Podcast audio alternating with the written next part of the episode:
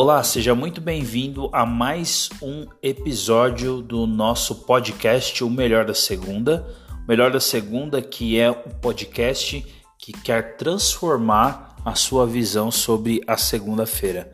Que você possa enxergar a segunda-feira como um dia em potencial para que você coloque em prática novos hábitos e novos projetos. E hoje este podcast tem como objetivo deixar a sua segunda-feira um pouco mais temperada. Hoje será revelado os segredos do sal e como estes segredos podem mudar a sua vida profissional e pessoal. Eu sou o Rafael Cotia e hoje eu vou falar para você tudo o que eu descobri sobre o sal.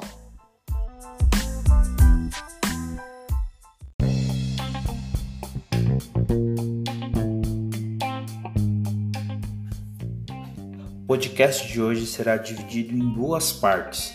Na primeira parte, eu vou falar para você sobre a relevância cultural e econômica do sal e também vou dizer uma grande descoberta de um benefício do sal para a sua saúde. Já na segunda parte, farei uma reflexão metafórica sobre o sal e a importância deste elemento dentro do cristianismo.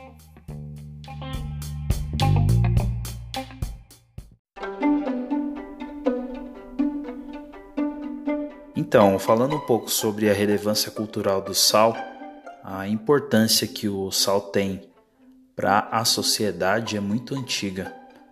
Né? Segundo historiadores, é, a importância do sal ela começa ali em meados de 27 anos antes de Cristo, com a ascensão do Império Romano. Segundo historiadores, o, o sal ele era utilizado como moeda de pagamento para os soldados romanos. Foi daí então que surgiu a palavra salário, por causa disso. Tempos depois, então hoje em dia, o sal ele é um minério que depois de processado ele é usado como tempero. É tempero esse que está na culinária do mundo e principalmente aqui no Brasil. No Brasil, o sal ele é tão consumido, há um índice que mostra que o brasileiro ele consome 20 gramas de sal diariamente, o que é um, um alerta, porque o recomendado seria 12 gramas diária. Cada ano que passa, o Brasil vem apresentando altos índices de doenças em decorrência ao consumo excessivo do sal. Entre elas, uma das principais é a hipertensão.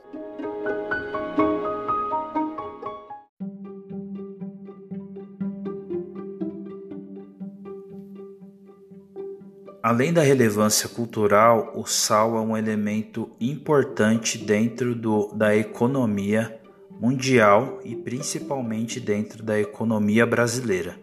Aqui no Brasil, Rio Grande do Norte, existe uma, um local chamado Costa Branca. É uma região onde existe uma muralha feita de sal e essa muralha ela é, passa por sete cidades. Este local de extração de sal é responsável por uma produção anual de 5,5 milhões de toneladas por ano. Essa quantidade é capaz de abastecer a população mundial com sal por cinco meses.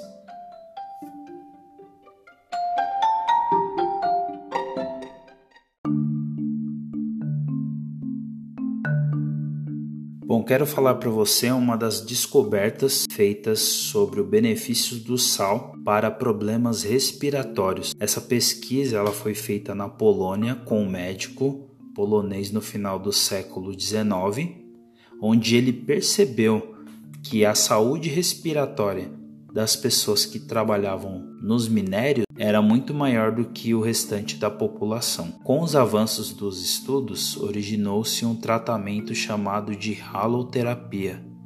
Halo quer dizer sal em grego, e este tratamento é, é feito para pessoas que tenham problemas respiratórios. O tratamento ele é feito dentro de um quarto coberto por paredes, teto e o chão de sal. É, funciona como uma espécie de caverna. Durante esse processo, as pessoas que têm problemas respiratórios elas fazem sessão de 40 minutos dentro deste quarto, que é o que vale a muitas idas na praia. Veja só que interessante. A haloterapia não só fez muito sucesso no, no mundo, como chegou até São Paulo. Porém, aqui em São Paulo, esse tratamento é contraindicado em casos de câncer, febre, estado agudo de doenças respiratórias. Porém, não tem qualquer interferência na pressão arterial. Infelizmente, esse tratamento ainda não é oferecido pela rede pública. As sessões de 45 minutos podem variar de 60 e 70 reais por sessão.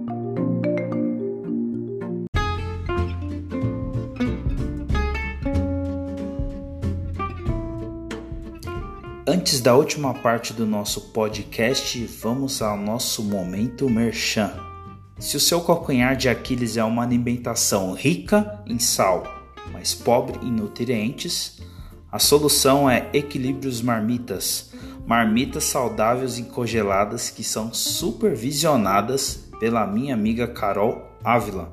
Então dá uma olhada lá no Instagram, Equilíbrios Underline Marmitas, ou fale diretamente com a dona da parada, Nutri.carolina A. Santos.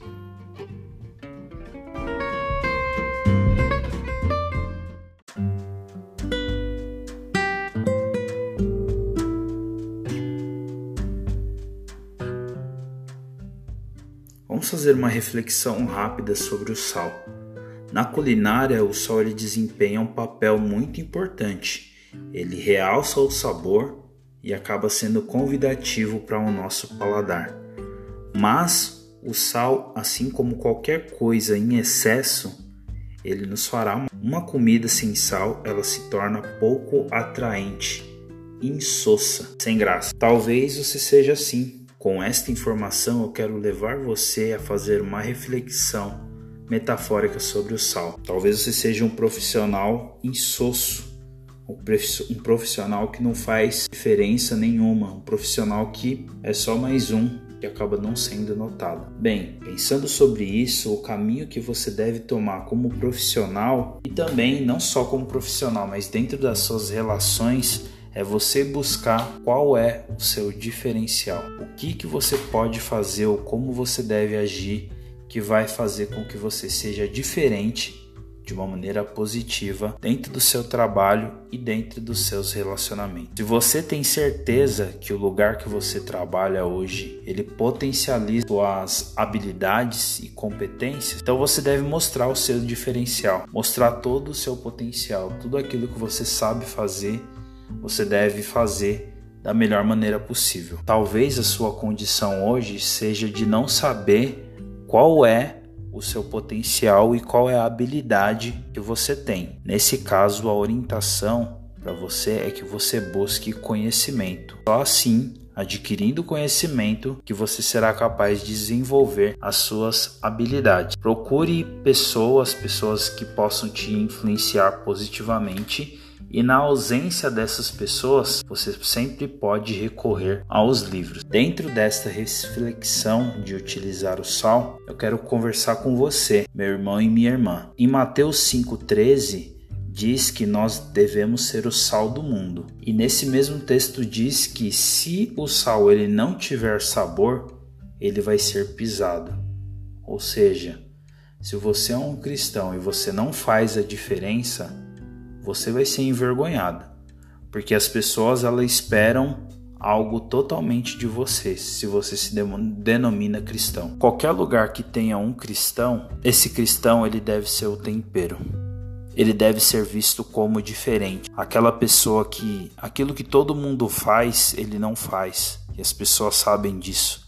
Aquele linguajar malicioso que as pessoas usam, as pessoas sabem que você não tem aquele jeitinho brasileiro, elas sabem que com você não rola. Seja um diferencial, seja aquilo que vai dar sabor. Seja sal, meu irmão e minha irmã.